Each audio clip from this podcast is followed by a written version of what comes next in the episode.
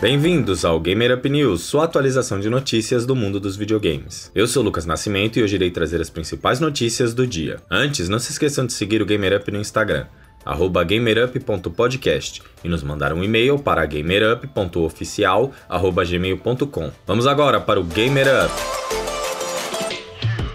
Este é o episódio número 100 do Gamer Up News, e em comemoração à marca, nós estamos lançando um episódio especial onde vocês vão conhecer mais dessas pessoas que fazem esse podcast para vocês. Bem atrasados para apresentações, mas é isso. Confiram o Gamer Up 11.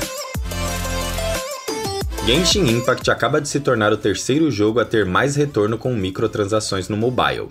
O game já arrecadou mais de 874 milhões de dólares com suas microtransações ficando atrás de Honor of Kings, que tem 1,2 bilhões, e PUBG Mobile, que tem 1,1 bilhão. Mas o jogo chinês ultrapassou o Pokémon Go, que está em quarto lugar com 651 milhões.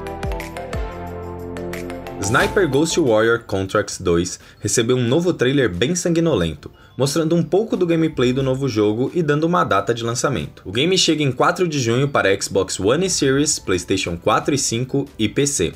Você pode conferir o trailer no link da descrição. Temos atualizações para a agenda de eventos. A nova edição da Future Games Show acaba de ganhar data. O evento, que irá trazer diversas novidades de 40 jogos de mais de 30 publishers diferentes, ocorre em 25 de março às 19 horas.